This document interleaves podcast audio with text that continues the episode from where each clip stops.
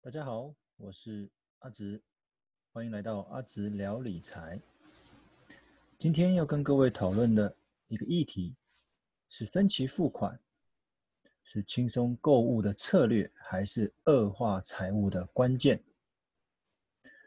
之所以会有这个题目，是因为前阵子发现一个朋友网络购物的频率还蛮高的，就怂恿他填了一下个人的收支表，他就回答到说，他其实大部分的购物都是分期付款，所以觉得压力还没有很大，感觉还蛮轻松的。但实际上真的是这样吗？我们来讨论一下。首先，其实并不是每一项商品都值得你分期付款。上个礼拜无意间在看电视的时候，看到有汽车销售的广告，在主打家人幸福的乘坐空间，跳出了一个一百二十期零利率的优惠购车方案。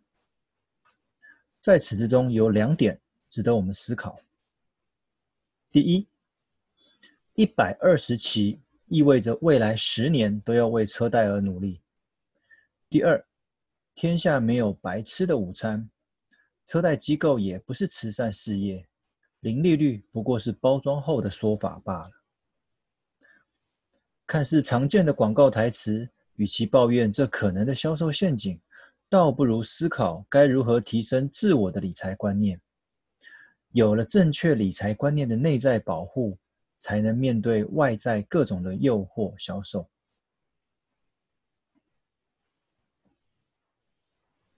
最近在帮小孩复习功课。一个小学三年级的数学题目：苹果每颗二十元，小明拿一百元，能否买到六颗？相信这个答案大家都应该很清楚，钱不够。奇怪的是，不知道为什么，许多人长大之后反而不会计算了。如果钱不够，就忍着不要买，等存到了再买，不然就降低欲望。数量或者规格之后，我们再行购买。明明一个很直觉的数学题目，却被分期付款这个在求解时可供选择的加注条件给混淆了我们的思绪。接着，我们来研究几种常见的分期付款商品。第一，房屋。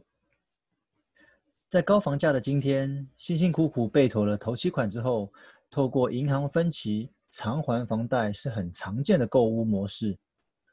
当一个庞大的借贷除上一个不小的年期，似乎可以得到一个看似能轻松支付的金额。殊不知，这年期竟可长到几乎与你的黄金奋斗期重叠，甚至于超过你的退休年龄。听起来很可怕吗？不。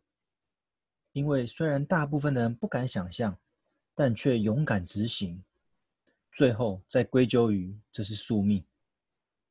其实购屋称得上是很大的理财商品，在购买前需仔细计算，不然购屋会不小心成了让人生从彩色变黑白的关键。再一个，汽车。其实家人同在一个舒适的空间内活动是很幸福的画面，也是车商的美好诉求。但画面是美好的，现实却是残酷的。车价会随着时间而折旧，而分期的车贷金额却无法因时间而递减。就财务报表上的数字而言，若选择一个六十期，也就是五年以上较长年的分期方案，会同时出现三笔较大额的支出。例如汽车贷款、保养维修、车价折旧等，我还没有还没有把平时的加油跟过路费给算进去。天哪！既然有这样一个商品会让你使用越久，财务的漏洞越大，所以当初该直接付现买车吗？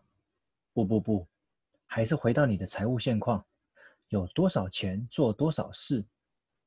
购车在财务上一直以来。都是归类于负债，别忘了。再来，我们聊聊线上购物。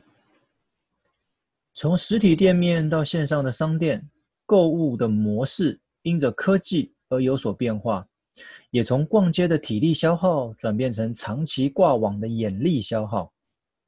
唯一没有变的，应该算是你荷包的销售吧。网购商家看准了大众财力有限但欲望无穷的特性，开放了可透过信用卡分期付款的功能，实现购物欲望的同时，却也因着无法自律而打开了潘朵拉的盒子，释放出了债务魔鬼。你知道吗？据统计，信用卡公司的收入来源中，来自于持卡人因逾期缴交卡费而产生的利息及违约金，其比例竟然高达六十趴以上。原来很多人其实是买不起手上的那个商品。很多习以为常的消费习惯，却隐藏着未来的财务危机。勿以善小而不为，勿以恶小而为之。好的理财观念要保持。而看似影响不大的消费习惯，却需要及时的修正，以免陷入财务的深渊而无法跳脱。今天的阿梓聊理财到这边结束，谢谢各位的聆听，我们下次见。